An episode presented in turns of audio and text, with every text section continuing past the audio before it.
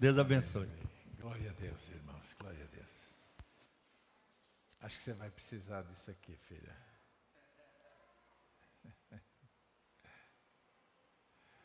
Amém, meus irmãos. Pode tirar um pouquinho para mim aqui do ganho. Porque senão eu vou falar baixinho, vocês não vão me ouvir. Obrigado, pastor. Que bom vê-los hoje pela manhã. Alegria estar aqui, meus irmãos, poder ser testemunha desse ambiente tão agradável que vocês têm aqui. Que igreja gostosa, né? Tem lugar que a gente vai, irmãos, que o ambiente é pesado, sabe? Mas aqui não.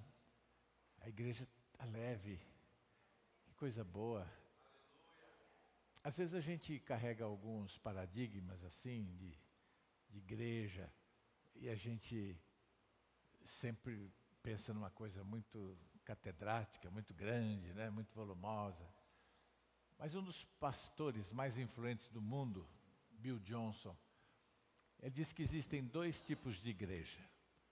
O que ele chama de igreja elefante igreja tigre. Isso é bom para vocês entenderem. A igreja elefante ela é uma igreja que cresce muito, é uma igreja grande, mas todo o movimento de um elefante é lento. Um elefante se move lentamente. Ele tem força, é inegável, mas ele é lento no seu movimento. A igreja tigre ela é, é rápida, mas ela é menor. A igreja muito grande, ela tem dificuldade de cumprir com todo o seu projeto de crescimento. Uma igreja menor, não. E isso não é muito difícil de entender. Por exemplo, uma célula. Se você tem uma célula, tem 10 pessoas, se você ganhar num ano 10, você já multiplicou em 100%. Amém? Agora, se você tem uma célula com mil pessoas, para você ganhar mil em um ano já é bem mais difícil né? Porque é você com mil. Então, a igreja, enquanto um pouco menor, ela é mais ágil, ela é mais rápida para fazer a obra de Deus. E cria esse ambiente, que é o ambiente que eu gosto, que é o meu ambiente também em Campinas, que é de família. Nossa igreja lá é uma igreja de família. Nós temos um lugar privilegiado que Deus nos deu. Nós compramos alguns anos atrás um clube e a igreja, ela hoje está dentro do clube, num dos lugares privilegiados de Campinas. E nós temos uma área de 10 mil metros quadrados. E ali nós temos piscina, campo de futebol, nós temos uma área de convivência enorme, nós temos é, área gourmet, tem, tem de tudo um tempo para mil pessoas, tudo climatizado, então a gente tem uma área muito legal. Então, domingo, o nosso culto é só de manhã, nós não temos culto à noite. Agora a igreja está se reunindo lá, já também, começou às nove, vai até meio-dia. A igreja está reunida, temos o culto de manhã, temos treinamento e depois nós temos almoço para toda a igreja. Nós temos uma cozinha industrial lá muito legal também. Então termina o culto, quem quer ficar para o almoço fica e a gente almoça todo mundo junto os filhos já ficam por ali. Né? O meu filho fica assim, contando no relógio para ir para o campo, porque lá nós temos um, um campo de grama sintética. Então os meninos vão para lá para jogar bola, tem a piscina, tem uma área de lazer extraordinária. E às vezes a gente sai de lá às 5 horas da tarde, 4 horas da tarde, às vezes sai mais tarde. Aí a família fica lá o tempo todo. Então a gente cria muito laço, cria muito comunhão. E é evidente que numa igreja menor isso é mais fácil do que numa igreja muito grande. Então é um, é um lugar assim extraordinário, gostoso de estar, estão convidados. Agora no dia 15 de outubro eu completo 40 anos de ministério.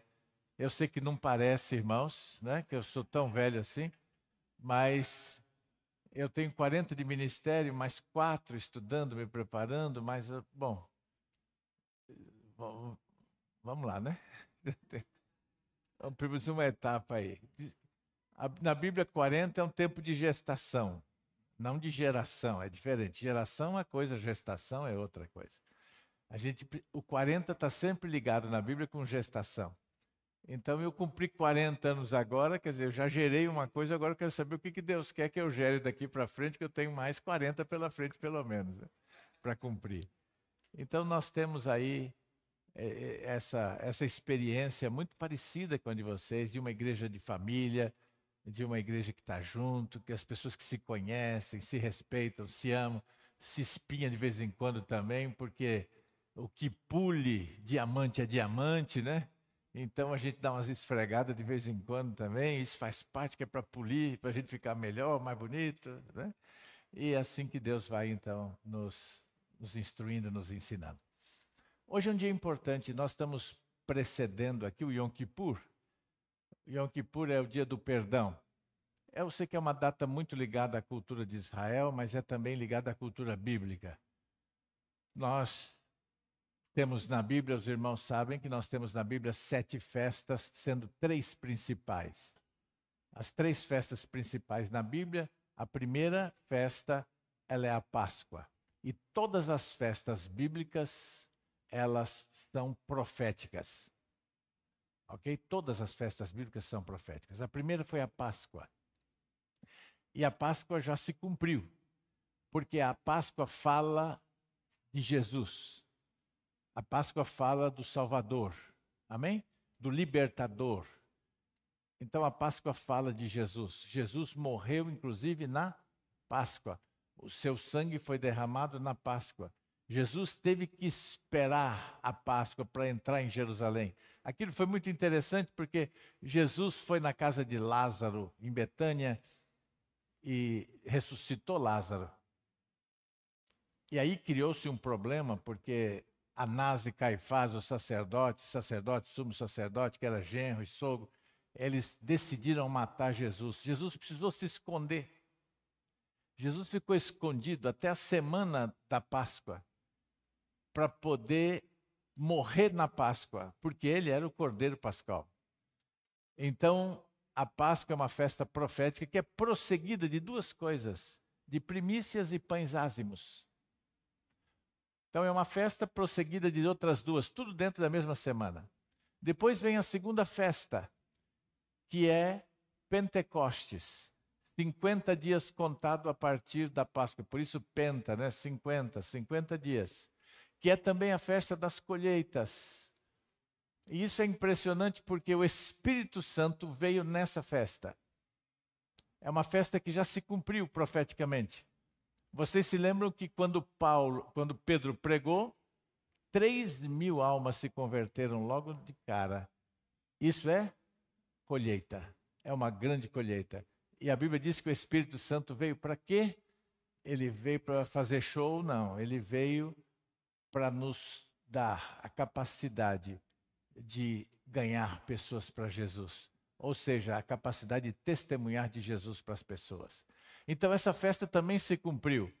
Mas tem uma festa que ainda não se cumpriu, que vai se cumprir. Essa é a festa dos tabernáculos.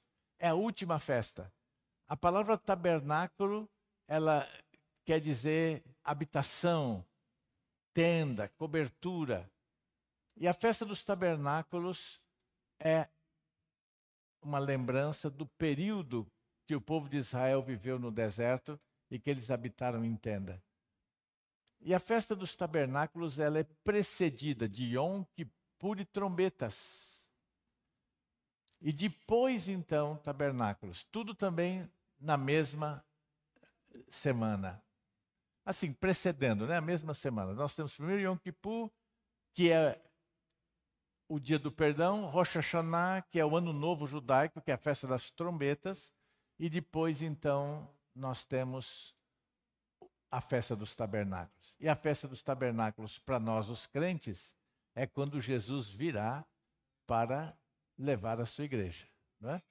Então, quando Jesus vem para tabernacular e levar a igreja com ele. Então, é uma festa que ainda não aconteceu. Então, amanhã nós estaremos celebrando aí, né? O, o Yom Kippur, dia do perdão. É um dia específico. Eu já passei em Israel Filho, tira ainda um pouquinho para mim, eu estou achando muito alto para mim. Eu já passei alguns Yom Kippurs em Israel, tive esse privilégio de estar nessa data lá. E o Yom Kippur em Israel ele é impressionante, porque o povo de Israel leva a sério esse dia. É o dia do perdão. Nesse dia, ninguém trabalha, o judeu não trabalha. É jejum absoluto, ninguém come. Eu, eu me lembro de uma das vezes que eu estive lá, a última vez, eu precisava sair do meu hotel e ir para um kibbutz. Não tinha um táxi, não tinha ninguém que pudesse me levar. Eu tive que fazer isso a pé, foram uns oito quilômetros a pé para chegar até onde precisava chegar. Nenhum movimento na cidade, aeroporto fechado, rádio não funciona, televisão de Israel nenhuma funciona, nada funciona, tudo para, porque é o dia em que as pessoas confessam os seus pecados e buscam o perdão de Deus. Então é uma data importante para Israel, mas para nós os cristãos também é importante a gente aprendeu com Jesus confessar os nossos pecados. Né? O apóstolo João disse: façam isso, porque ele é fiel e justo para vos perdoar os pecados e vos purificar de toda injustiça. E nós sempre temos alguém que precisamos perdoar. É possível que você tenha alguém que você precise perdoar. E com certeza tem alguém que precisa perdoar você também. Né? Porque a gente não só apanha, a gente também bate. Então, de alguma maneira, a gente tem que perdoar e também ser perdoado. Muitos filhos, eu digo que pelo menos os pais, todo pai já errou com o filho, todo filho já errou com o pai. Então eu tenho certeza que tem pai que tem que pedir perdão para filho, filho para pai, marido para esposa, esposa para marido. E essas datas, embora elas sejam simbólicas para a gente, elas nos chamam a atenção de uma coisa que a gente não pode deixar passar, que a gente não pode esquecer. A gente tem que aprender, como igreja do Senhor Jesus, andar em unidade, em comunhão, em perdão, porque isso faz parte do reino. Amém. Amém. Eu vou antes de entrar na mensagem, eu quero falar de hoje à noite. É, alguns anos atrás, Deus, eu, eu tive, como eu disse, várias vezes em Israel. Já fui, estou indo agora mês que vem pela 15 quinta vez. E por três anos eu fiquei lá, cheguei a ficar 40 dias em Israel, estudando, buscando a Deus, direção, tentando entender algumas coisas. E numa dessas minhas viagens a Israel, Deus falou muito comigo sobre uma coisa que eu chamo de espírito de vagabundo. Espírito de vagabundo. E eu vou falar hoje à noite sobre o papel que a terra ocupa. Vocês sabem que o livro de Apocalipse, no capítulo 5, você lê o capítulo, até o capítulo 3, fala das sete igrejas, amém? Depois o capítulo 4 fala do trono de Deus. É uma descrição do trono, da glória do trono de Deus. Mas o capítulo 5, o, o texto começa com João tendo uma visão. E nessa visão, alguém traz um livro mas ninguém é achado digno para abrir esse livro e nem para tirar os seus selos, que são sete selos. E na realidade esse livro, ele não é um livro, ele é uma escritura de posse. Nós temos as referências disso no, com o profeta Jeremias, que era, era como se fazia na época. As pessoas elas iam registrar uma escritura então elas iam na entrada da cidade, tinha um lugar específico onde as pessoas faziam esse registro, e ali a escritura era selada. Uma cópia ficava com o, o, o, quem adquiriu, né, ou quem alugou. Tudo isso era feito ali na porta da entrada da cidade. E essa é uma escritura de posse. Ninguém foi achado digno de abrir o livro e tirar os seus sete selos. Mas do que que do que que o texto está falando? De que posse é essa? A Bíblia diz que Jesus veio desfazer as obras do diabo, amém? Todas as obras. E uma das coisas que o diabo fez por nossa culpa foi invadir a terra, tomar a terra. O diabo fez da terra o seu ambiente, seu lugar. Por isso, quando Jesus foi tentado pelo diabo, o diabo ofereceu para Jesus as glórias desse mundo. E se você me adorar, se você prostrado me adorar, eu te dou tudo isso que você está vendo. Amém? Você entende isso? Então, nesse momento em que Jesus faz isso, nesse momento em que Jesus é levado para esse lugar e ele é tentado pelo diabo, o diabo diz: Isso me foi dado e eu dou para quem eu quiser. Quem foi que deu isso para o diabo? Não foi Deus, foi o homem no Éden. O homem deu para o diabo e o diabo então tomou posse da terra.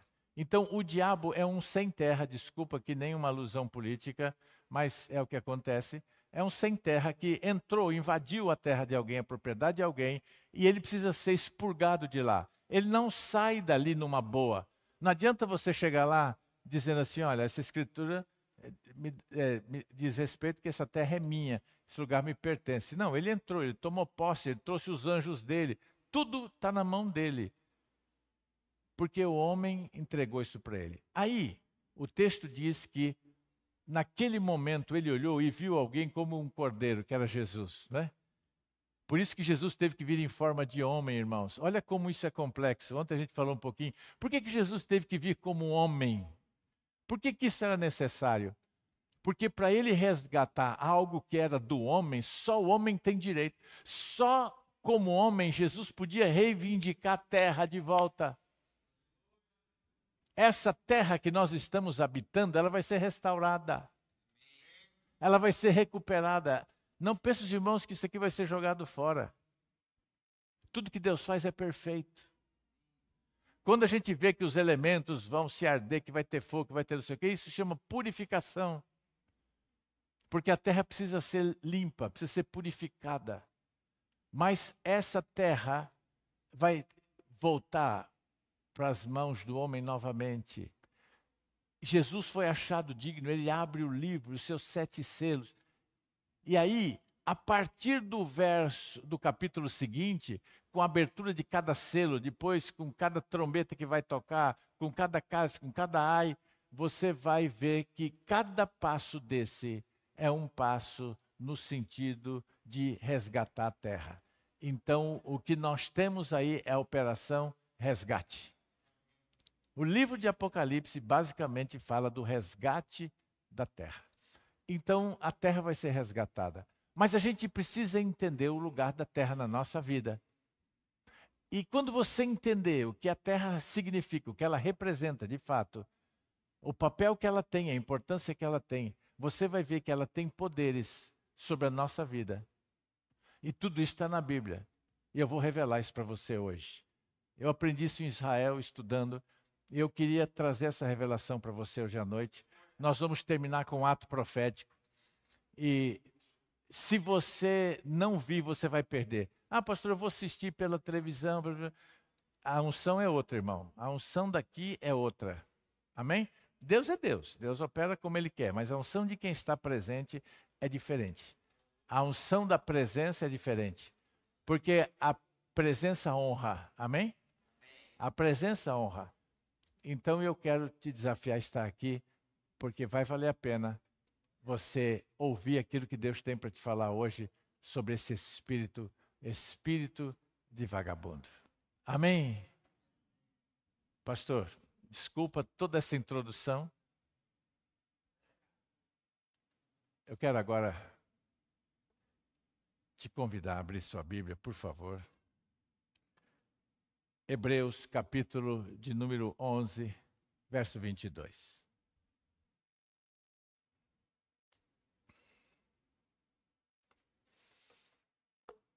Hebreus 11, 22. É o primeiro texto que eu quero ler.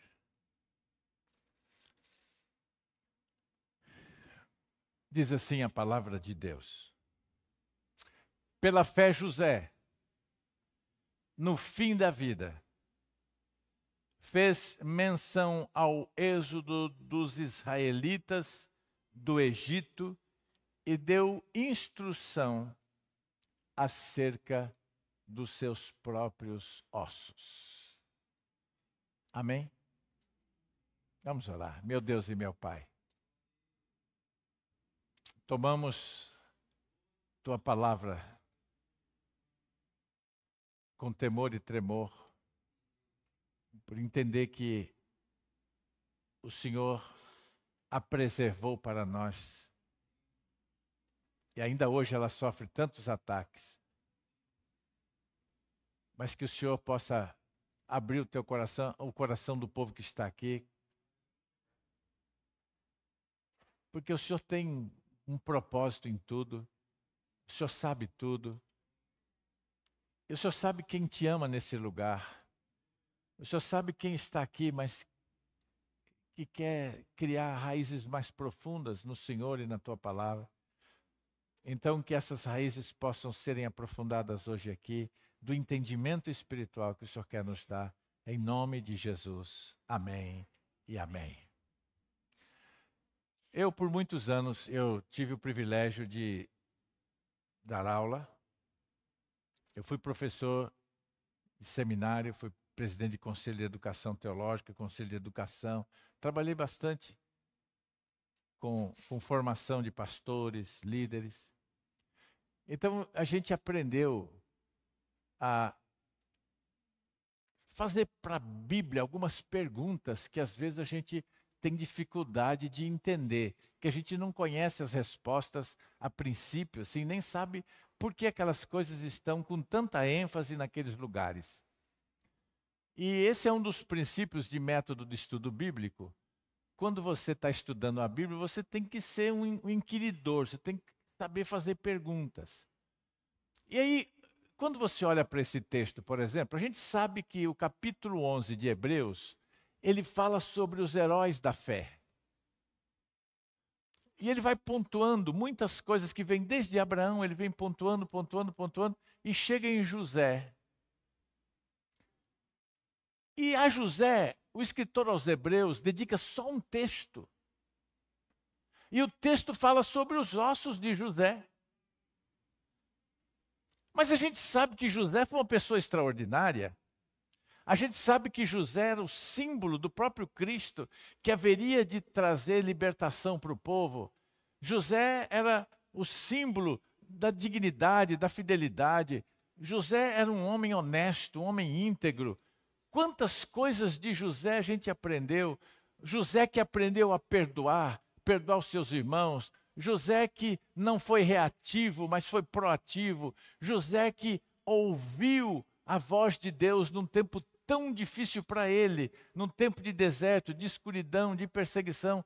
Quando tudo deu errado, José estava firmado em Deus de uma maneira extraordinária. Nada pôde abalar a vida desse homem. E aí você pensa assim: tem tanta coisa extraordinária na vida de José, mas por que que eles, o escritor aos Hebreus, sobre José só falou dos ossos dele? Não é intrigante? Bom, vamos ver Gênesis capítulo 50, verso 24. Abre sua Bíblia.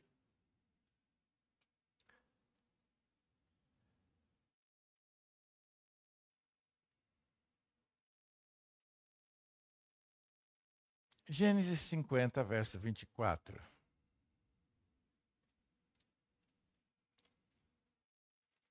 Diz assim. Acharam? Está aqui, né? Eu estou lendo na NVI, não sei se você quer acompanhar aqui, mas eu estou lendo na NVI. Antes de morrer, José disse a seus irmãos: Estou à beira da morte, mas Deus certamente virá em auxílio de vocês e os tirará desta terra, levando-os para a terra que prometeu com juramento a Abraão, a Isaque e Jacó. E José fez que os filhos de Israel lhe prestassem um juramento, diz, dizendo-lhes: quando Deus estiver em favor de vocês, ou quando tirarem vocês, né? Levem meus ossos daqui. Quando Deus tirarem vocês, levem meus ossos daqui. Irmãos, isso é extraordinário. Porque veja só, José está muito debilitado já, já é velho, sente que vai morrer.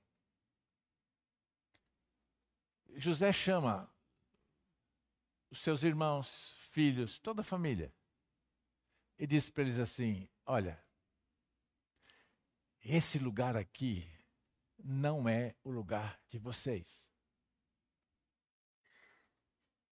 Nós estamos aqui por acaso, estamos de passagem. Não se conformem com esse lugar. Mas eu quero fazer um pedido para vocês. Eu tenho tanta certeza que nós vamos sair daqui e vamos para uma terra que Deus nos dará, como prometeu a Abraão. Que quando eu for, eu quero que vocês façam um compromisso comigo, um juramento. Levem meus ossos daqui.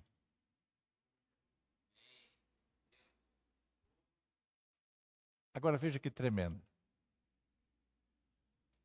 Imagina que isso foi dito 400 anos antes de Israel sair do Egito. O que, que aconteceu com Israel? Israel se conformou com o Egito porque eles estavam prosperando ali, estava indo bem. Até que chegou um faraó que não conhecia José, segundo a Bíblia, e que impôs jugo sobre eles e fez eles construírem muitas das coisas que estão construídas em no Egito hoje ainda. Israel teve que trabalhar como escravo. Mas é impressionante que essa palavra de José para os seus filhos, para a sua família, foi dita 400 anos antes deles saírem. Irmãos, o Brasil tem 500 e poucos anos. Tem uma ideia. Quanto da nossa história já não se perdeu nesses 500 anos? Inclusive, a gente nem sabe se essa história que nos contaram é verdadeira, é falsa. Né? Hoje é uma discussão tremenda. Outro dia eu estava vendo lá na internet a verdadeira história do descobrimento do Brasil. Nem isso a gente sabe. Num tempo que a gente tinha ainda muito mais tecnologia do que eles tinham no Egito para fazer isso. 400 anos depois que José disse isso, alguém se lembrou dos ossos de José. Dá para imaginar que 400 anos depois, os ossos de José ainda estava sendo carregado por alguém, cuidado por alguém nesses 400 anos. Por 400 anos, o povo de Israel cuidou dos ossos de José. E aí chegou o dia de sair do Egito. E tá aquela. Vocês sabem que a Páscoa é comer com pressa, não é? Passar é comer com pressa. E na pressa, alguém se lembrou dos ossos de José. Todo mundo botando as coisas na carroça para ir embora, para sair, os egípcios estavam debaixo do impacto da morte dos primogênitos, ainda tentando se refazer daquele tranco que tomaram entregando os bens, né? A Bíblia diz que os egípcios começaram a entregar o ouro que tinha, a prata, as joias, tudo, entregando o povo de Israel para eles irem embora, vão embora daqui, vão embora daqui. No meio daquele monte de coisa que eles estavam recebendo, alguém se lembrou. Ele disse: Gente, os ossos de José. E eles colocaram os ossos de José em alguma das carroças e levaram os ossos de José para o deserto. Agora veja só, irmãos.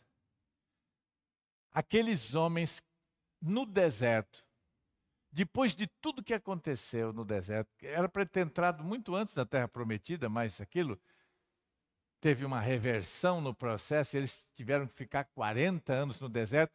Por 40 anos, os caras carregaram os ossos de José. Irmãos, imagine.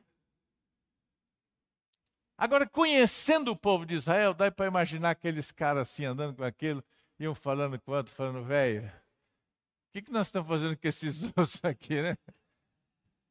400 anos já tem esses ossos de José, cara, mais 40 anos, agora a gente tem que ficar carregando isso. Porque o que, que acontecia? A nuvem se movia no deserto. E a, a Bíblia diz assim: olha, que a nuvem e a rocha se movia, a rocha andava. A rocha se deslocava no deserto para levar água para eles. E a nuvem. Então, às vezes ele chegava no lugar, montava acampamento. Olha só como era complicado. Montava aquele acampamento. No outro dia, Deus decidia andar com a nuvem. Eles tinham que desmontar tudo e seguir a nuvem. Aí a nuvem parava, eles ficavam um mês, dois meses no lugar, daqui a pouco a nuvem começava a andar, tinha que juntar tudo e atrás dessa nuvem de novo. E aí toma lá, cadê o osso de José? Pelo amor de Deus, não podemos deixar esse osso para trás. Cadê? Alguém foi atrás desse osso. Irmãos, isso foi 40 anos. Agora, olha que interessante, que no verso, no capítulo Josué 24, abre lá um pouquinho, é só um verso 32. Josué 24, 32. Josué 24, 32. Vamos achar lá. Você já achou primeiro que eu, filho? Então vou ler aqui. Os ossos de José, que os israelitas haviam trazido do Egito, foram enterrados em Siquém, quinhão de terra que Jacó havia comprado dos filhos de Amor, pai de Siquém, por cem peças de prata. Aquele terreno tornou-se herança dos descendentes de José. Olha que tremendo. Irmão, sabe o que esse texto está dizendo? Quem foi da família de José que entrou na terra prometida? Ninguém. Só os novos, né? A nova geração. Os velhos, nenhum entrou. Meus irmãos, aqueles caras que carregaram o osso de José não entraram. Sabiam disso? Os filhos deles entraram. Mas José entrou também. Os caras morreram no deserto, mas José entrou na terra prometida e tomou posse. Os seus ossos tomaram posse na terra prometida. Porque o que nos dá posse às coisas é a nossa fé. O que te dá posse às coisas é a fé que você tem. É a convicção daquilo que Deus vai gerar, que Deus vai fazer, é a convicção da promessa. Presta atenção, irmãos, que tem algumas coisas que às vezes a gente não pensa nelas. Mas algumas coisas da nossa vida são subproduto e não produto. Bom, aqui os irmãos entendem a minha linguagem. Por exemplo, o leite é um produto, amém? O queijo é um subproduto. Porque o queijo é, é feito do leite. O iogurte é subproduto. Iogurte não é produto, é subproduto. A paz, a paz não é produto. A paz é subproduto. Porque a paz é decorrente de alguma coisa. O que é que nos dá paz? A paz é gerada. O que dá paz em você? O que me dá paz é a minha confiança nas promessas. Quem tem confiança nas promessas, quem crê nas promessas, tem paz. Quem não crê nas promessas não tem paz. Porque paz não é produto, é subproduto. É que nem alegria. Felicidade.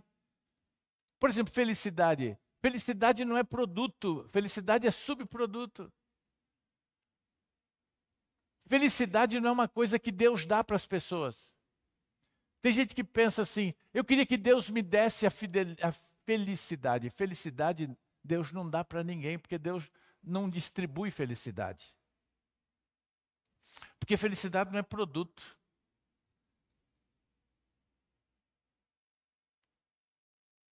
Isso é um engano nosso. Tem muita gente que acha que vem aqui, pastor, vou orar. O pastor vem aqui, irmãos, eu vou orar e a partir de agora você vai ser feliz. É mentira. Tem coisas que a gente não pode mentir para o povo. Porque tem coisas que não são produto, é subproduto. Então qual é o produto da felicidade? O que, que me traz felicidade? É viver princípios e valores do reino. Os princípios e os valores são para todos. Você quer ser feliz? Faz o que Deus mandou. Pronto, você vai ser feliz. A felicidade é decorrente de alguma coisa. Eu sou feliz quando eu obedeço o que Deus me manda fazer. Eu sou feliz quando eu estou no centro da vontade de Deus. Eu sou feliz quando eu cumpro o propósito dele. Aí eu sou feliz. Mas tem gente que quer ser feliz de qualquer jeito. Ele quer ser feliz a partir de uma oração, ele quer ser feliz a partir de uma palavra profética, seja lá do que for. E isso hoje é complexo. Nem vou entrar nesse assunto porque isso deveria um seminário aqui para falar disso. E tem muita gente se dando bem com isso aí. Porque enquanto existir gente inteligente e trouxa, sempre vai haver gente que prevalece nesse ambiente. Desculpa a expressão. A gente tem que entender, usar a inteligência. A felicidade ela está aí na tua mão. Está na minha. Não tem mistério, irmão. Abre a palavra de Deus, cumpre o princípio. Você quer ser feliz financeiramente? Você quer prosperar? Eu quero, é claro que eu quero. É muito melhor, meus irmãos. Não é mais fácil. Mas é muito melhor administrar a abundância do que a escassez. É mais difícil administrar abundância. Porque exige mais. A quem muito é dado, muito é cobrado. Tem mais responsabilidade, mais responsabilidade social, mais responsabilidade ministerial, mais responsabilidade com o reino, com os projetos de Deus. Quem tem muito dinheiro para administrar, tem muita responsabilidade com Deus também. Amém? Você entende isso? Mas é muito melhor, irmão. Acredite. Se você não entrou nessa dimensão, entre. Você vai ver. É muito melhor. Dá mais trabalho, mas é bem melhor do que viver na escassez, viver na miséria. Porque esse nunca foi o propósito de Deus para o povo dele. Mas tem princípio. Por exemplo, eu sou praticante de cinco tipos de oferta. Eu pratico na minha vida. Eu sou ofertante, eu sou primiciante, sou dizimista, faço votos e semeaduras. Cinco coisas. Eu vivo isso. Posso falar disso um pouquinho? Já saí para caçar um coelho aqui. Mas eu acho que vai edificar você. Diz, que o culto de domingo de manhã, de manhã é para edificar a igreja, né? Então, veja só. Eu, eu aprendi, desde pequeno, desde muito cedo, a ser dizimista, porque minha mãe era. A, o meu pai era um homem muito rústico e, embora ele tenha vindo de um berço evangélico, meu pai ficou afastado da igreja há muito tempo. A minha mãe não, minha mãe sempre fiel. Mas meu pai era um homem muito humilde, muito modesto, não tinha muito recurso. E a minha mãe sempre muito fiel. Então, por exemplo, os meus tios que tinham sítio, fazenda, quando chegavam em casa, como a nossa família era mais pobre da, da família, eles traziam para ela um saco de arroz, às vezes um saco de feijão que colhia na roça, às vezes traziam umas galinhas, um frango. Minha mãe falava assim: filho, vai lá no mercado, vê quanto custa um frango, quanto custa o quilo. Eu lá ia eu no mercado para saber o quilo do frango. Vê quanto está o quilo do arroz. Eu ia lá. Aí a minha mãe, com o dinheirinho do crochê, que ela fazia crochê, e um parente comprava um crochê dela, alguém da igreja, ela juntava o dinheirinho e falava: Isso aqui é o dízimo do arroz que nós ganhamos, esse é o dízimo do feijão que nós ganhamos, esse é o dízimo da, do frango que nós ganhamos. A gente ficava até assim, meu Deus do céu, né? tanta precisão assim nisso, né? Mas ela era fiel. Viveu a vida em fidelidade. Nos ensinou a fidelidade. Então eu aprendi o meu primeiro salário, com 16 anos de idade, eu já tirei o dízimo, sou dizimista até hoje. A minha vida inteira. Nunca falhei com o meu dízimo. Bom, dízimos, a igreja conhece. Oferta. O que é oferta? Oferta é gratidão. Diga, oferta é gratidão. A oferta não é pelos nossos pecados, porque eles já foram pagos na cruz. Eu não dou oferta pelo pecado. O povo de Israel ofertava pelo pecado. Nós não ofertamos mais pelo pecado, porque Jesus já pagou esse preço. Nós não temos que pagar mais. Então, as nossas ofertas são ofertas de gratidão pelo preço que já foi pago. As ofertas são voluntárias. Então, por exemplo, eu já estabeleci para mim um valor que eu dou todo domingo quando eu vou à igreja. Não venham diante de mim de mãos vazias. Então, todo dia eu vou à igreja, eu levo uma oferta. Eu tenho um valor estabelecido para minha oferta, que eu dou todo dia. Eu estou aqui, minha esposa já deu oferta lá. A oferta, eu também dou oferta aqui, não tem problema. Mas a minha oferta tem um valor. Todo domingo eu dou aquele valor. E não é um valor pequeno, é um valor que eu vou estabelecendo e vou aumentando. É de gratidão. E eu tenho algumas ocasiões especiais. Por exemplo, mês de abril. Abril, lá em casa, é assim: eu faço aniversário 6 de abril, minha filha 20 de abril, meu filho 30 de abril. Então ali é tudo abril. Para cada filho meu, esse ano, eu dei mil reais de oferta. É um valor que eu posso dar. Então, aniversário da minha filha, é, eu fui lá, uma oferta de mil reais. Senhor, essa oferta, além da minha oferta. A minha oferta que eu dou todo domingo, eu dou. Isso, isso sou eu, irmão. Não estou falando que você tem que ser assim. Estou falando como eu faço. Olha, eu estou só expressando aqui o meu modelo. Você cria o seu modelo. Aí eu fui lá, eu vou lá e agradeço. Falo, Senhor, eu quero te agradecer porque o Senhor deu mais um ano dessa menina comigo. Não é pelos anos que ela terá, é pelo ano que ela teve comigo. Muito obrigado por ter essa filha comigo esse ano, a filha que eu amo. E eu quero te dar uma oferta pela vida dela estar tá aqui. Aí, dia 30 de abril, aniversário do meu filho. Eu falei, Senhor, muito obrigado, aniversário do meu filho. Está aqui, mil reais de oferta. Aí, naquele mês ainda, minha filha teve que fazer uma cirurgia de urgência. Eu tenho plano de saúde, graças a Deus. A cirurgia foi um sucesso.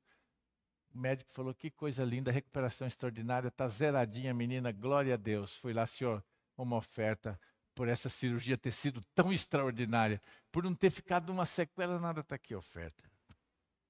Mais mil reais de oferta eu dei. Se eu pudesse dar 10 mil, eu dava, irmão. É que eu não tinha café no bule para os 10. Mas eu tinha para os mil, eu dei o que eu pude. Mas eu não deixei de ser grato a Deus. Eu não deixo. Não deixo passar aniversário. É gratidão. Oferta é gratidão. Diga, oferta é gratidão. Bom. Aí eu tenho outro nível de oferta que eu aprendi depois de muitos anos que eu não sabia que era primícia. Eu não primiciava. Porque eu nunca tinha entendido. Eu lia sobre primícia, para mim era uma coisa que tinha ficado no passado.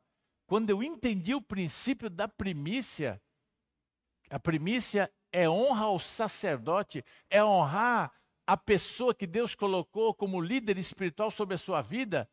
Eu tenho meu pastor, apóstolo Sócrates Borges, pastor da Igreja Batista de Piripiri, na Bahia.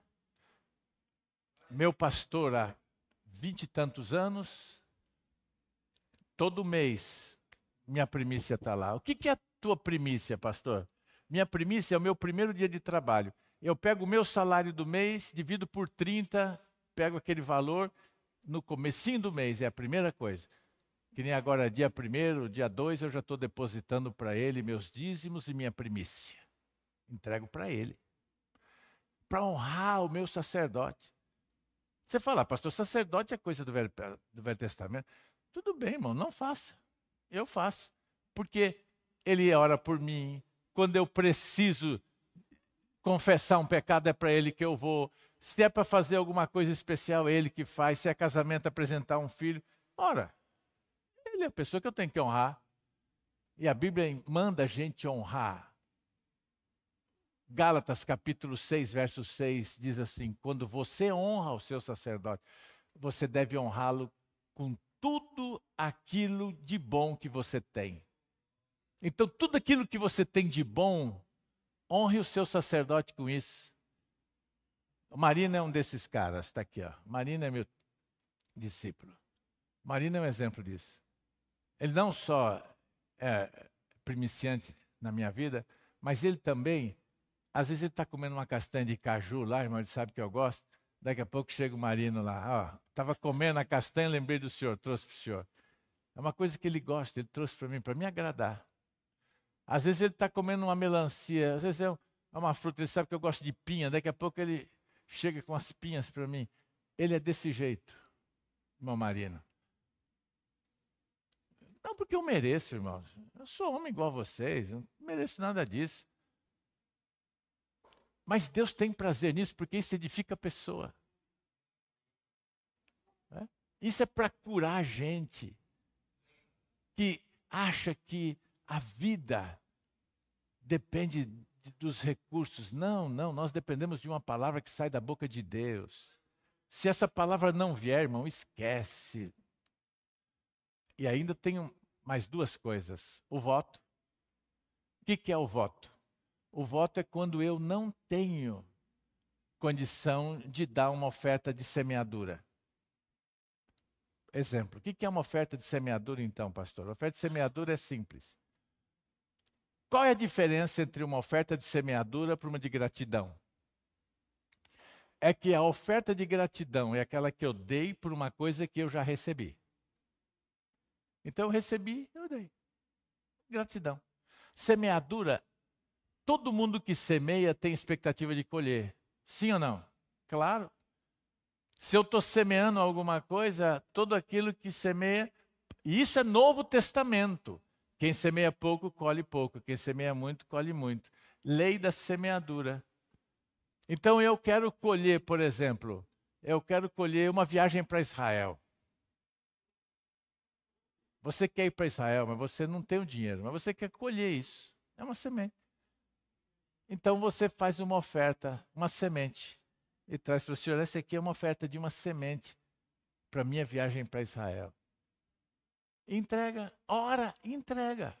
É uma semente, visando colher. Pode ser qualquer outra coisa que seja bom para você. Deus te permite fazer isso, sabia? É uma semeadura. Mas tem também o voto, como eu disse. O que é o voto? O voto, por exemplo, você tem uma ação na justiça. Eu recentemente me procurou um irmão, disse: "Pastor, eu estou com uma ação na justiça". É um grande empresário. Ele é um homem que mexe com muito dinheiro. Ele falou: "Minha ação na justiça é 150 milhões de dólares". Já ganhei, mas o negócio não chega na minha mão. Ele falou: não sei o que eu faço. Ele faz um voto. Ele já é fiel, ele é dizimento, faz um voto. Eu, ele falou: como que eu faço isso? falei, você vai procurar o seu pastor durante a semana e vai fazer, vai declarar o seu voto para ele. E ele vai orar com você e vocês vão selar o voto. Ele disse, pastor, eu vou fazer isso. É interessante que depois o pastor me liga, porque esse camarada foi na casa do pastor na quarta-feira. Isso foi no domingo de manhã, como hoje aqui. Na quarta-feira foi na casa do pastor e disse para o pastor: Pastor, se eu receber essa ação, além do meu dízimo, eu vou dar 2% desse valor para a igreja. Vamos orar. Orou. Quando ele entrou no carro, toca o telefone ao advogado. Isso na mesma hora, irmão. Ele entrou no carro, toca o telefone. Fulano, tem uma notícia boa. A ação que estava parada há três anos por causa da pandemia começou a andar. Temos uma audiência sexta-feira com o juiz. Se prepara, sexta-feira vamos estar lá. Porque começou a andar a ação novamente.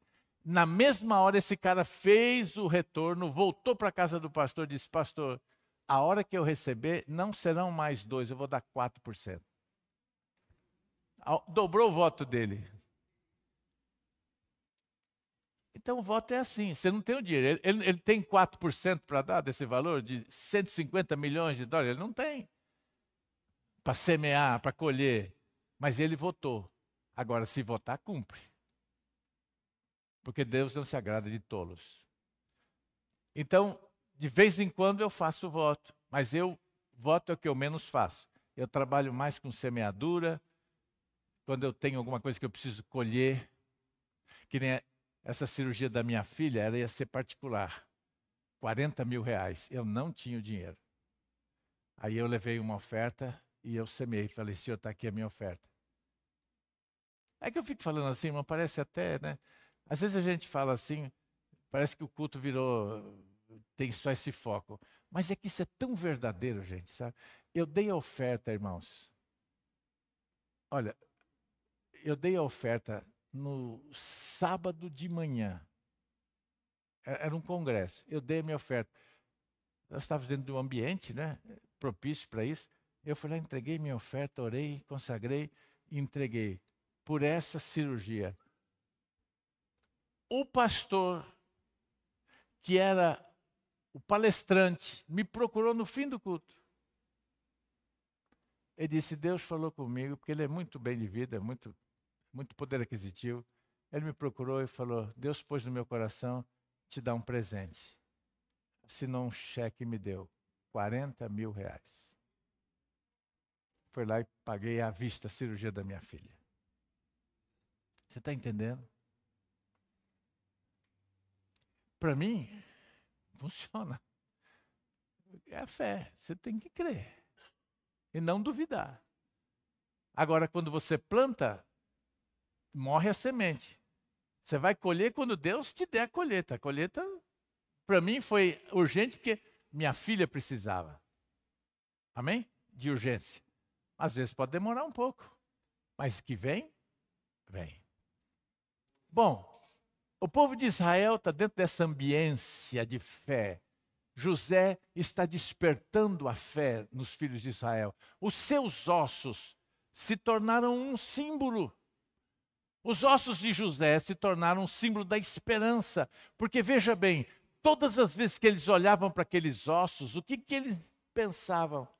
O que, que eles lembravam? O que, que vinha à mente deles? Deus tem uma promessa para cumprir na nossa vida. Deus nos levará para a nossa terra. Deus vai cumprir o que ele prometeu. Era o que eles tinham em mente.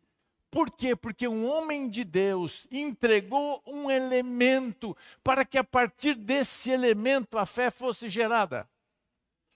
Irmãos, olha como isso é complexo. Não sei se eu estou inte intelectualizando demais o que eu estou falando, mas eu preciso que você entenda. Está aqui os pastores.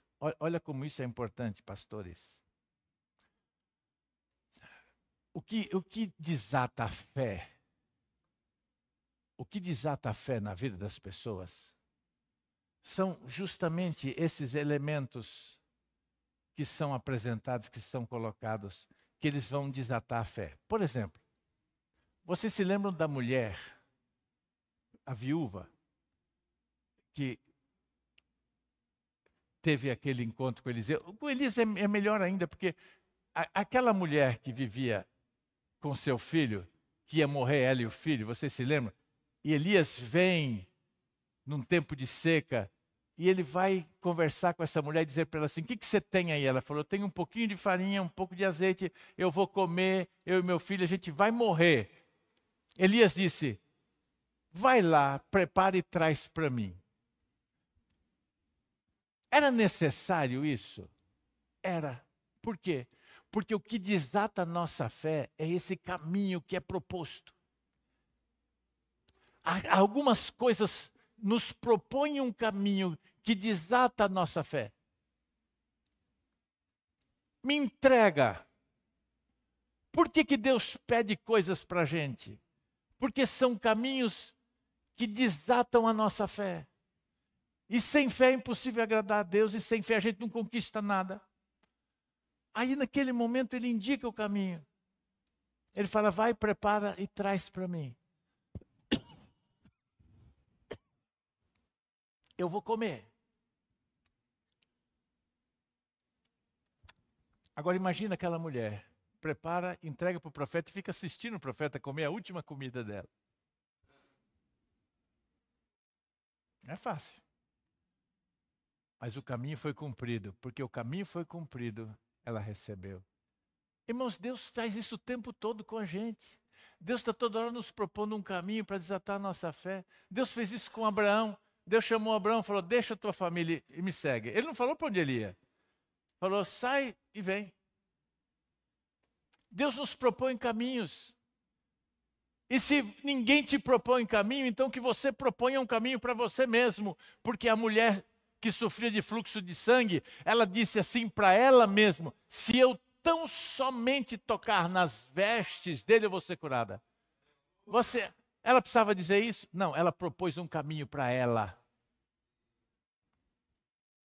Ela propôs um caminho para ela. Ela disse: se eu for lá e tocar, olha, está vendo que ela criou um caminho? Quem disse para ela que ela precisava tocar? Quanta gente foi curada sem nunca ter tocado em Jesus? O centurião disse para Jesus: se o senhor quiser, o meu o meu, meu servo vai ser curado só com uma palavra sua daqui. O senhor nem precisa ir em casa. E ele não foi curado? Foi. Ora. Mas quem disse para ela que ela precisava tocar nas vestes de Jesus? Ela mesma. Ela propôs um caminho de fé para ela. Ela disse: Eu preciso lá tocar. Isso é uma coisa que muita gente não entende. Outro dia um, um irmão chegou para mim e eu disse: Você está indo para Jerusalém? Ele falou: Estou indo. É, ele falou, nós vamos pelo Sinai. Eu falei, oh, glória a Deus, eu já fui várias vezes pelo Sinai. É porque Deus vai falar comigo lá no Sinai. Ele pôs esse caminho para ele, irmãos. Deus pode falar com você em qualquer lugar.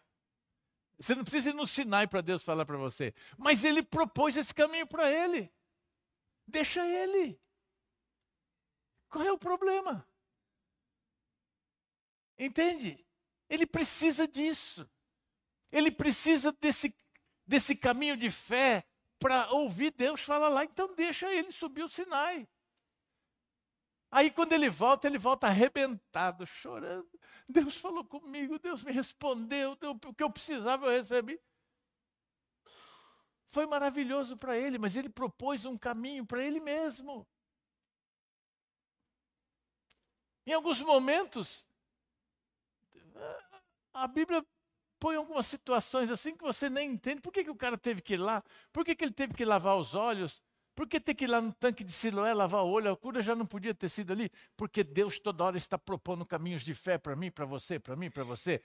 Quando eu disse para aquele irmão, eu podia ter dito para ele: chama o seu pastor aqui, declara o teu voto para ele. Mas como eu tenho experiência, eu sei que a fé precisa de um caminho eu disse: Você vai na casa do pastor na quarta-feira. Eu propus um caminho de fé para ele.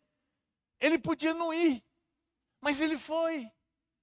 Então ele aceitou o caminho, e no momento em que ele aceitou o caminho, Deus já respondeu para ele.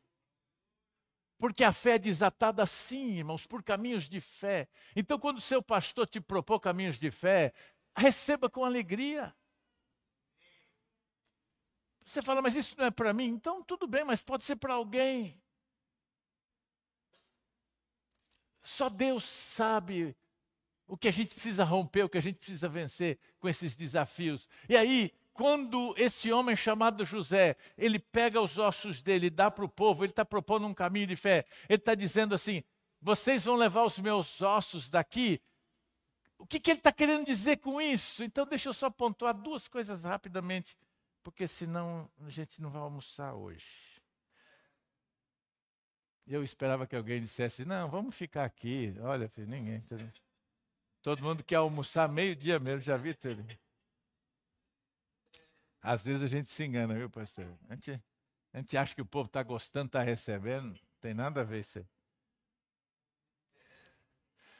Primeira coisa que eu quero que você aprenda hoje com José, entre outras que a gente já falou que as, essa ação, né, essa atitude José mostra para a gente, para mim e para você, que as circunstâncias são temporais. Diga, as circunstâncias são temporais, mas os propósitos são eternos. Diga, as circunstâncias são temporais, mas os propósitos são eternos. Irmão, circunstância passa, tudo passa, O propósito de Deus não. Deus tem um propósito, sabia? Eu me lembro que a gente cantava: Deus tem um plano para cada criatura, aos astros ele dá o céu, a cada rio ele dá um leito e um caminho para mim traçou. Eu não tenho a voz desse homem aqui, a voz linda que ele tem, né? Mas deixa eu dizer uma coisa para vocês. Deus tem mais do que um plano. Deus tem um propósito, porque propósito é maior do que plano. Planos podem mudar, propósito não muda. Deus tinha um plano para o homem, amém? Mas o homem estragou o plano de Deus. Deus criou outro plano, mas o propósito sempre continuou o mesmo. Deus nunca mudou o propósito dele. Deus mudou o plano várias vezes, porque plano você pode mudar, propósito você não muda. Propósito é final, propósito é meta, propósito é alvo. Plano é circunstancial. Planos mudam. Irmãos, a nossa vida não é uma vida de circunstâncias, a nossa vida é uma vida de propósito. E você tem que entender isso. Então, hoje, Israel, o que, que é, o que, que esses ossos estão dizendo? Hoje, as circunstâncias estão nos detendo nesse lugar. Nós estamos aqui por conta de uma circunstância, mas o propósito de Deus não é esse. O propósito de Deus é outro. O nosso cuidado é não se perder na circunstância. Sabe qual é o nosso problema? É que a gente se distrai com a circunstância. A gente fica na circunstância. A gente deixa a circunstância dominar a nossa vida. Uma situação. Lula foi eleito presidente. Para muita gente isso foi uma bomba. Para outros foi maravilhoso. Mas para quem foi uma bomba, teve gente querendo desistir da vida. Espera isso é circunstancial, irmão. Já já o Lula vai embora. Vem outro, talvez pior que ele. Vai saber. Mas é circunstância. Agora o propósito de Deus vai se cumprir, o propósito de Deus é com você, é direto, não depende dessas coisas. Está muito além disso. Os propósitos de Deus não são circunstanciais. O problema, como eu disse, é que a gente se perde na circunstância. Muitas vezes o jovem, por exemplo, especialmente quem é jovem, às vezes vive uma paixão, né? Entrega a vida por coisas circunstanciais, paixões que vão passar, coisa que vai acabar. E gasta a vida em coisas fúteis, inúteis. E perde a visão do eterno e fica no circunstancial. Quanta gente, irmãos, sofrendo no circunstancial, com aquilo que passa, que é volátil. A gente precisa olhar para o eterno. O nosso Deus é eterno. O que Deus prometeu para você vai se cumprir. Você fala, pastor, mas eu estou passando o estreito de Gibraltar. Eu estou na pior. Eu estou no fundo do poço. Posso te dizer uma coisa? É circunstancial, irmão. Fica tranquilo. A Bíblia diz que você pode viver tempos difíceis.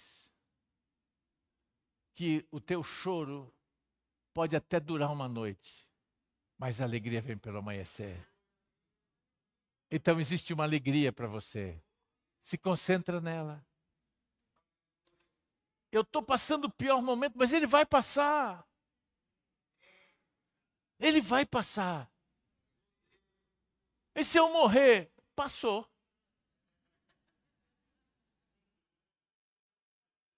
Passou. E agora você está na presença do Pai para viver a eternidade com Jesus. Irmão, o que, que você quer mais que isso? No mundo tereis aflições, mas tem de bom ânimo, porque eu venci o mundo. Agora, irmão, não deixe a circunstância destruir você, destruir tua vida. Olha os ossos de José aqui sendo carregados. Estamos carregando os ossos de José aqui. A vida está difícil, mas os ossos de José estão tá aqui. Espera aí. Tem um lugar para chegar. Isso é só circunstancial. Nós vamos chegar lá. Porque o nosso patriarca, o nosso pai, José, ele nos mandou entregar isso aqui e a gente precisa chegar lá. A gente precisa chegar nesse lugar para enterrar os ossos dele, como ele disse que seria. Você me entende, irmão? Ah, os ossos de José. Então não deixe que a circunstância seja maior sobre a sua vida do que o propósito. Quem anda no propósito está tranquilo. Já tem a passagem garantida, passagem carimbada. É legal, né? Você está no aeroporto. É gostoso quando você vai para Israel. A gente vê muito isso. Você está ali, tua passagem já está tranquila, você já fez o check-in. Você está lá tomando uma cueca-cuela, como diz os espanhóis. Estou lembrando dos pastores na Colômbia, nós fomos para a Colômbia, e o pastor não sabia pedir Coca-Cola, e ele, ele, porque em espanhol é coca, uma coca, né? Aí ele chegou e falou, me dá uma cueca-cuela. então, eu fiquei imaginando você lá no aeroporto, tomando uma cueca-cuela, tranquilo, né? Sentado lá, numa boa. E aquele cara que não tem a passagem, ele está desesperado. Porque ele precisa viajar. Ele está lá no check-in. Ele está brigando com a moça do, do, lá do, da recepção, né? Do, do, aeroporto. E você lá tranquilo, tomando uma coca, descansando, esperando a hora do voo. E o cara que não tem essa passagem, ele está desesperado, esperando o overbook, esperando alguma coisa acontecer para ele viajar. E ele fica ali. Você não, você está em paz. Sabe por quê, irmão? porque o propósito de Deus se cumpre na tua vida. Você já tem teu passaporte carimbado, irmão, entendeu? Então deixa isso para os outros, deixa quem não tem o passaporte carimbado correr atrás, você já está garantido. Usufrua disso em nome do Senhor Jesus. Outra coisa que eu quero que você considere para me encerrar.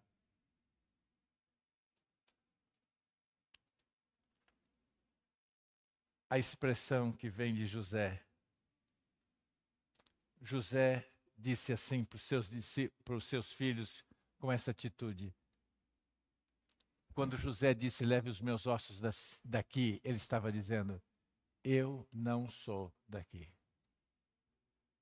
Agora eu te pergunto, você é daqui? De onde você é? Diga, eu sou cidadão do céu. Irmãos, é o nosso lugar. Você sabe que o Egito sempre significou o mundo, né? Na Bíblia, o Egito representa o mundo. E Canaã, a terra prometida. Por isso nós cantávamos: Caminhando vou para Canaã, caminhando vou para Canaã, caminhando vou para Canaã. Glória a Deus, caminhando eu vou para Canaã. Se você não vai, não impeça a mim. Se você não vai, não impeça a mim. Se você não vai, não impeça a mim.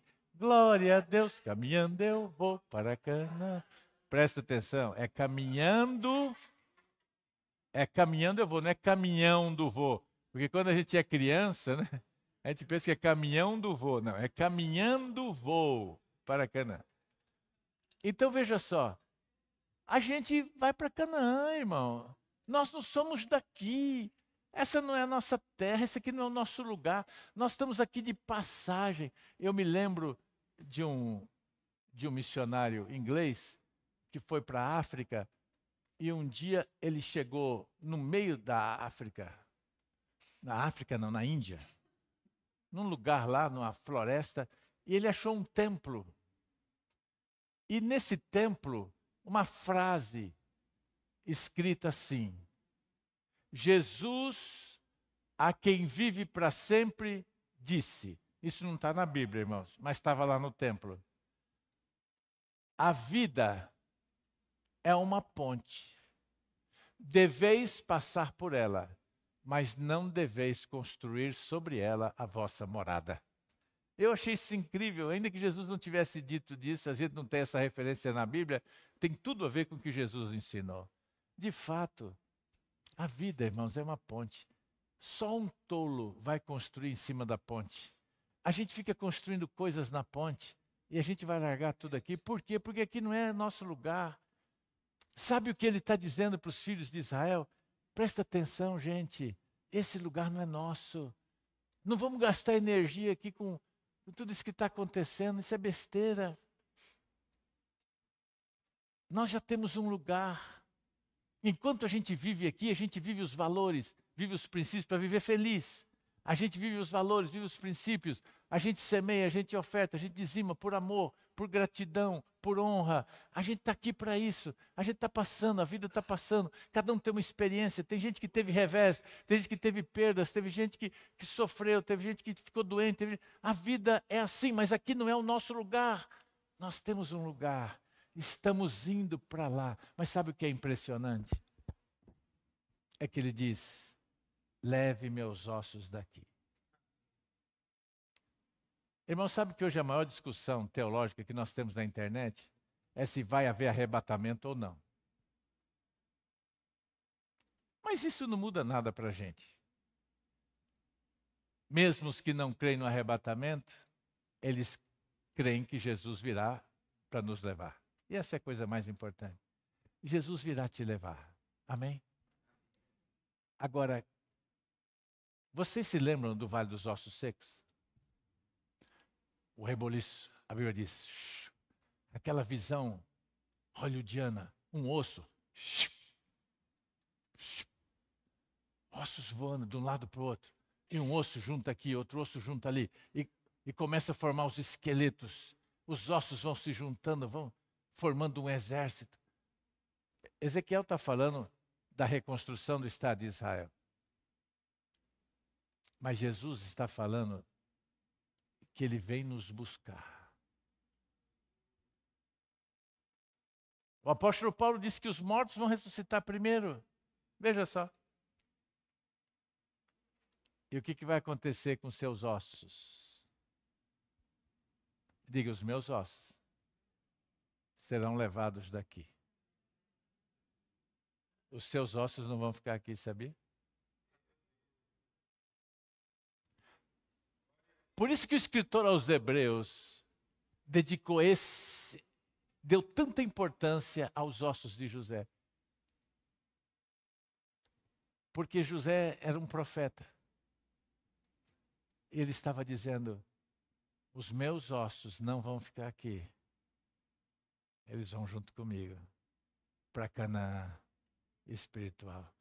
Quando Moisés saiu do Egito, disse: Nenhuma unha nossa fica no Egito, nenhuma unha nossa fica no mundo. Irmãos, nada que é seu de verdade vai ficar aqui. Só vai ficar aqui o que é daqui. Mas aquilo que é teu vai com você. E os teus ossos vão com você. Levem meus ossos daqui. Aí você pergunta, pastor, e quem foi cremado? Que jogaram no mar? É, não é? Eu já falei, ninguém me crema que eu não quero dar esse trabalho para o anjo ter que ficar catando o pó para formar osso de novo. Eu quero ser enterrado. Porque alguém vai ter que juntar esse pó, meu irmão. Porque se a Bíblia diz, não importa. Se a, Quantas pessoas morrem queimadas? Né? Tem muito judeu que tinha medo de morrer queimado. Por isso, os cristãos queimavam os judeus, sabiam? Porque no entendimento deles, se você fosse queimado, por isso que pessoas eram queimadas em praça pública, não era só pela tortura, porque tinha métodos de tortura muito pior do que queimar uma pessoa em praça pública. É porque, segundo eles, uma pessoa que era queimada, ou que tinha o corpo queimado, nunca mais poderia voltar à vida. Né? Mas o nosso Deus é poderoso, irmãos. Né? Esse, o que é o DNA de osso que está por aí, Deus só dá um sopro e junta tudo. O que eu quero te dizer é que o teu lugar não é aqui, que Deus vai te levar e que os ossos de José nos fazem lembrar que nós não somos daqui, nós somos cidadãos dos céus e que tudo isso aí vai ser juntado e a gente vai subir com Ele, porque nada vai ficar aqui que nos pertença de verdade. Amém.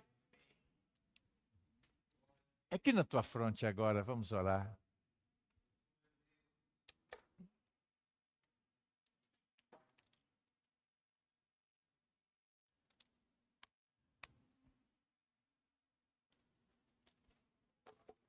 Começa a orar.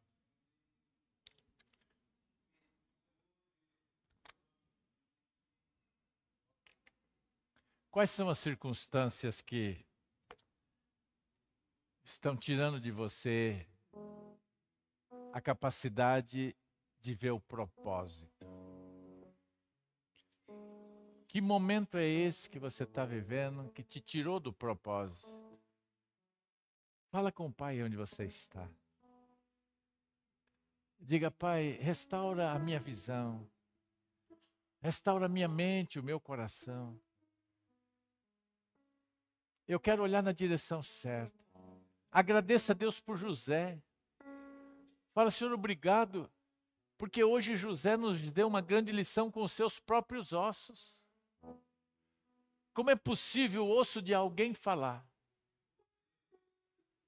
Mas o escritor de Hebreus diz que os ossos de José ainda falam, porque os ossos de José apontam um caminho de fé para mim e para você. O justo viverá da fé. É da fé que nós vivemos. Irmão, se o teu coração está nesse mundo, peça a Deus para tirar o teu coração daqui. Você está aqui para cumprir o propósito dele aqui. Então peça a ele que dirija você no propósito. Sabe o que disse Salomão? Disse: A glória de Deus é esconder as coisas, e a glória dos reis é esquadrinhá-las. Em outras palavras, a glória de Deus está no que ele esconde, a nossa está de encontrar nele o que está escondido. Está nele o teu propósito. Vá nele. Tenha comunhão com ele. Busque a Deus. Peça a ele que te ensine a cumprir o propósito dele. Porque na realidade, irmãos, esse lugar não é nosso. Nós estamos indo para Canaã. Glória a Deus por isso. Lá já estão, muita gente boa já está lá. Alguns da sua família já estão lá, amigos, pessoas que vieram muito antes da gente, que pagaram um preço, estão lá já na glória. E nós todos estamos indo para lá também para a gente se encontrar com o Senhor, porque nós somos cidadãos dos céus. Glória a Deus por isso. Meu Deus e meu Pai, nessa manhã, quero abençoar os meus irmãos que estão aqui. Obrigado pelos ossos de José, por eles nos falarem, nos ensinarem. Os ossos de José nos tiram, Senhor Deus, do conformismo da circunstância Quanta gente, Pai, está aceitando as circunstâncias sobre a sua vida. Hoje nós rejeitamos as circunstâncias sobre a nossa vida e assumimos o propósito de cumprir aquilo que o Senhor sonhou para nós, em nome de Jesus. Por isso que toda e qualquer circunstância seja agora, Senhor Deus, submetida e subjugada ao teu propósito. Abençoamos teus filhos para que eles não estejam iludidos com esse mundo, com as coisas desse mundo, mas que eles, estão, que eles estejam olhando para cima, que eles se lembrem que nós estamos aqui de passagem, que nós somos cidadãos dos céus e que o nosso lugar é do teu lado para sempre. Em nome de Jesus. Amém e amém. Dê um forte aplauso, Messias.